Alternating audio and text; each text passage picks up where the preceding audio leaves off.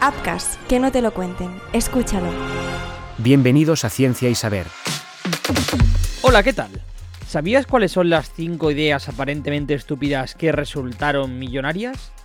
Algunas de estas ideas han surgido en conversaciones de bar o a partir de anécdotas sin interés, deslizándose como pepitas de oro entre la irrelevancia y enriqueciendo a sus autores contra todo pronóstico. Ninguno de estos emprendedores ha creado nada que no existiera, simplemente se han atrevido a presentar algunas cosas existentes de una manera ingeniosa y nueva, apelando al sentido del humor de los consumidores. La primera es el agua enlatada con estética punk, Hace una década, el experto en marketing Mike Cesario se empezó a preguntar cómo lograr que el agua dejara de ser aburrida tras fijarse en las irreverentes campañas de bebidas energéticas. Y se le ocurrió cuando vio que estas marcas estaban pagando a los músicos para que las consumieran en pleno concierto, pero estos rellenaban las latas con agua. Red Bull había borrado las líneas, no tenía claro si era una compañía que hacía bebidas energéticas o una marca de deportes extremos. En cambio, eso no sucedía con las marcas más saludables, según explicaba Cesario. De modo que el mismo, que fue ejecutivo de Netflix, apostó por unas latas con letras de estética punk y con una calavera derritiéndose que recuerdan a la imagen de las bebidas energéticas. También le puso el nombre más estúpido posible, Liquid Death, que significa muerte líquida, a la bebida más segura y sana en este mundo, que es el agua. Parte de su éxito se debe a la curiosidad que genera en los estantes. Coge la lata y se preguntan qué es, y cuando coge la lata básicamente ya has ganado, dice Cesario. La firma, que solo vende sus productos online, ya se ha convertido en la marca de agua más vendida de Amazon gracias a una ingeniosa estrategia de marketing. Para contactar con la compañía tienes que invocarlos y para apuntarte a la newsletter debes unirte al culto, mientras que en el llamativo vídeo promocional hay hachas voladoras y mucha sangre. Segunda idea, las caritas sonrientes para las antenas de los coches. Es posible que pienses que tendrían que pagarte para ponerle un adorno a tu antena en el coche, pero esa fue precisamente la idea que hizo rico al creador de Antena Balls. En 1997, Jason Wall comenzó a diseñar pelotas con caritas sonrientes para colocarlas en las antenas de los coches.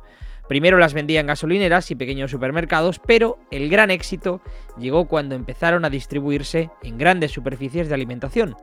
La compañía ha llegado a vender 4 millones de unidades al año. Se usan para personalizar el coche y para hallarlo más fácilmente en el aparcamiento. También se utilizan para hacer publicidad, básicamente. Puedes transmitir tu mensaje de forma mucho más rentable con 4 millones de bolas de antena que con un anuncio de televisión de 30 segundos, según aseguraba Jeremy Turner, socio de Wall. Asimismo, también comentaba que los clientes llevan consigo la publicidad allá donde vayan para que todo el mundo la vea. Es un recordatorio constante de tu producto o servicio.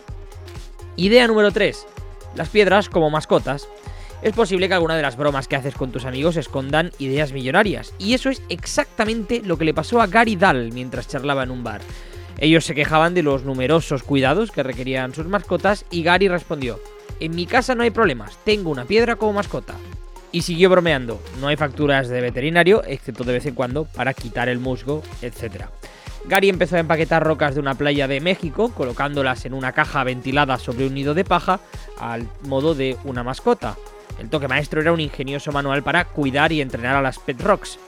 Según decía, pueden aprender rápidamente a sentarse y hacerse el muerto. Nunca lleve a su pet rock a nadar, se sabe que son malos nadadores y se hundirán hasta el fondo. Está bien darles un baño ocasional en aguas pocas profundas, decía otro consejo. El manual también informaba a los propietarios de que las mascotas de piedra parecen prosperar sin comida, que son bastante perezosas y que son tercas y no vendrán cuando se las llame.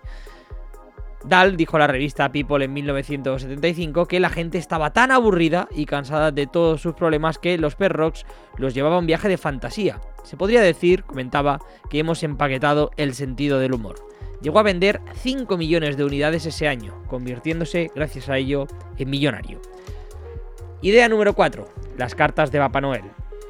A los creadores de Santa Mail se les ocurrió que los padres estarían dispuestos a gastar un dinero extra por ver a sus hijos felices en Navidad. De modo que registraron una dirección en la ciudad de Polo Norte, en Alaska, en 2002, y empezaron a cobrar por escribir cartas personalizadas firmadas por el mismísimo Papá Noel, con un precio de casi 10 dólares cada una. La propia compañía asegura que ya han enviado más de 500.000. Hay siete modelos de misivas diferentes que recogen diferentes peripecias de Papá Noel en el Polo Norte, como el momento en que descubrió que su trineo tenía un botón de velocidad turbo o tus competiciones con los elfos. También se puede pedir el kit Papá Noel estuvo aquí que incluye un trozo de tela de su traje o un certificado oficial de la lista de niños buenos. Papá Noel incluso manda cartas en verano desde su retiro en Hawái para que los niños no pierdan el contacto durante el año con su personaje favorito. Y la quinta y última, una aplicación de pedos. Dar con una idea de aplicación que sea exitosa no es nada fácil, pero el desarrollador Joel Com apeló al instinto más escatológico con iFart, una aplicación con la que escuchar diferentes ruidos de pedos y con ello arrasó. Con un precio de un dólar ha sido una de las apps más descargadas de Apple en toda la historia. Con ella puedes grabar y escuchar multitud de sonidos de flatulencias con nombres exóticos y echarte unas risas, además de grabar tus propias ventosidades y programar alertas de pedos para sorprender a tus amigos. Según VentureBeat, Móvil ha llegado a facturar 10.000 dólares al día.